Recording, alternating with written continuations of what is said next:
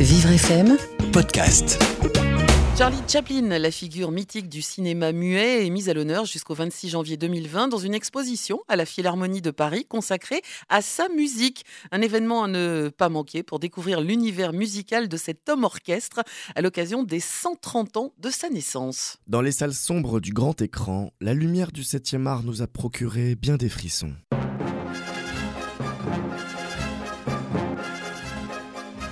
En se laissant éblouir par les 24 images par seconde, certaines pellicules projetées ont fait éclater au grand jour le talent de certains compositeurs. Ces artisans de l'harmonie ont toujours travaillé dans l'ombre pour sublimer l'intensité d'un scénario. Et finalement, il y en a peu qui ont le génie d'imprimer quelques notes dans la tête du public.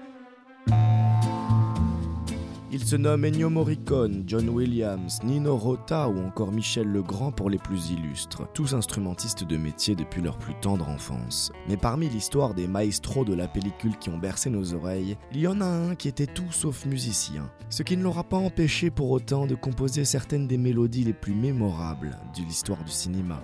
La spinach o la bouchon, si grete tutto bello, si racchi spaghetto, si le ti la.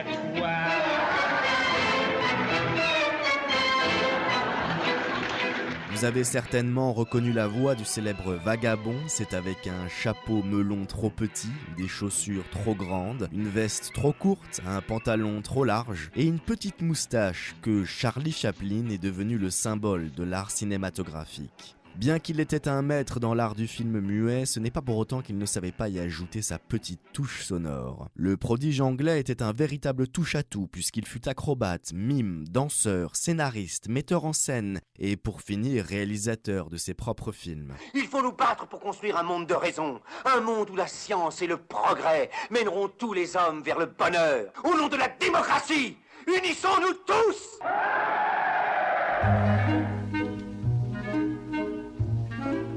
tel point qu'on en oublie qu'il a même composé une belle majorité des musiques apparaissant dans ses œuvres. Et parmi elles, quelques notes musicales ont su s'inscrire dans les plus incontournables. Car si Charlot savait nous faire pleurer de rire, il a aussi su nous faire passer du rire aux larmes. Malgré un talent absolu, ses oreilles ne l'étaient pas pour autant. Avec une mère à l'asile et le décès prématuré d'un père alcoolique bien trop absent, il se retrouve très vite livré à lui-même. C'est naturellement dès sa plus tendre enfance que le petit Cockney va développer de nombreuses compétences pour subvenir à ses besoins.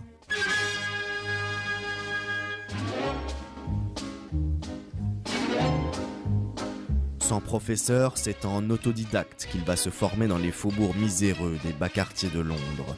Il apprend les claquettes, le jonglage et même le violon qu'il pratiquera à l'âge de 16 ans 4 à 6 heures par jour.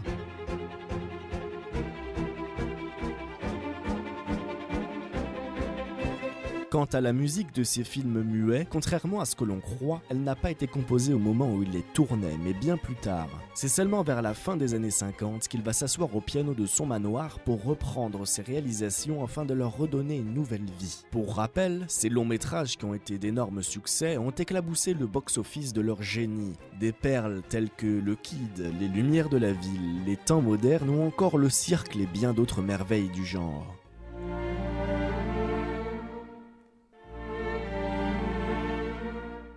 Les lumières de la ville ou l'apothéose d'une carrière. En tout cas, c'est une partition qui a adopté un style caractéristique du romantisme qui n'est pas sans rappeler certains grands compositeurs comme Wagner ou Tchaïkovski.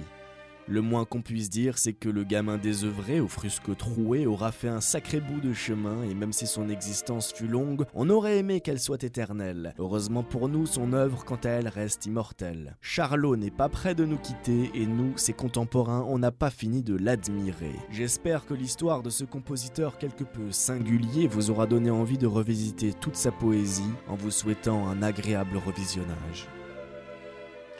On s'accorde tous à dire que la musique de ce créateur hors pair est désormais aussi immortelle que son personnage de Charlot. Et si le talent d'un homme a pu provoquer des fous rires, il a également eu le pouvoir de faire évoluer les consciences avec toute la poésie de ses mélodies. Un reportage signé Billy Ferrand à retrouver en podcast sur vivrefm.com. Vivre FM Podcast.